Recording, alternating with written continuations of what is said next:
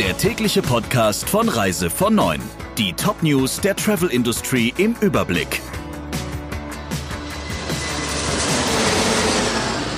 Mein Name ist Jennifer Hess. Einen schönen guten Morgen.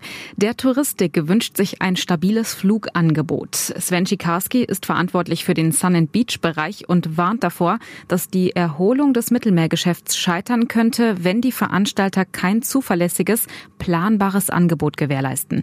Dann könnte es passieren, dass die Kunden weiter stornieren und die Touristik nicht in Tritt kommt, hat er dem Branchenportal FVW gesagt. Es müssten sowieso schon 80 bis 90 Prozent aller Buchungen angefasst angepasst werden, sowohl wegen Änderungen der Flugzeiten als auch, weil nicht alle Hotels in diesem Sommer öffnen. Der Aufwand, der daraus für Veranstalter und Reisebüros entsteht, ist immens, sagt Tschikarski.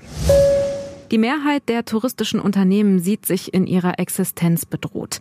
Eine Juni-Erhebung des IFO-Instituts zeigt, dass 85 Prozent der Reisebüros und Reiseveranstalter, 76 Prozent der Hotels und 67 Prozent aller Gaststätten ihre Existenz durch die Corona-Krise in Gefahr sehen.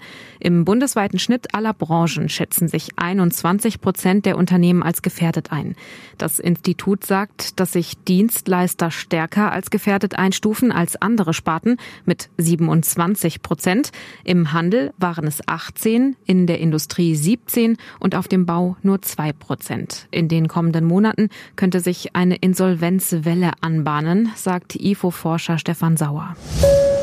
Der Tourismusbeauftragte Thomas Bareis hat sich zu Türkei-Reisen geäußert und macht Hoffnung. Er hat dem Nachrichtensender NTV gesagt, dass man relativ schnell eine Öffnung vorbereiten kann, wenn die Lage gut ist und bleibt.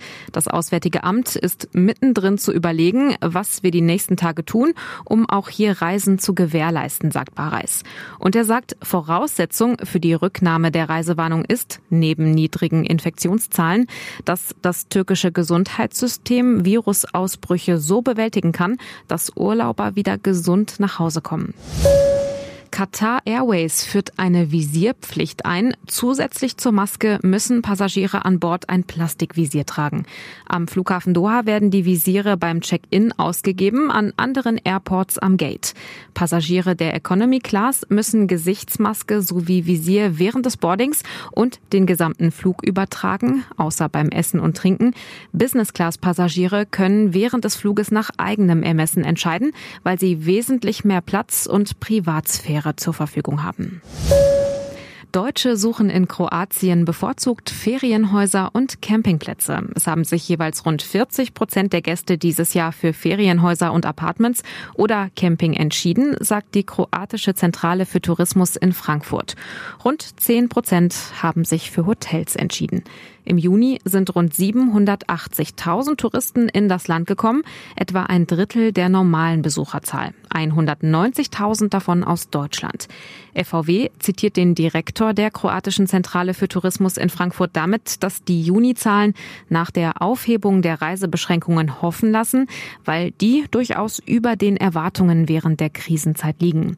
Das waren die wichtigsten Meldungen im Überblick. Wir wünschen noch einen schönen Dienstag.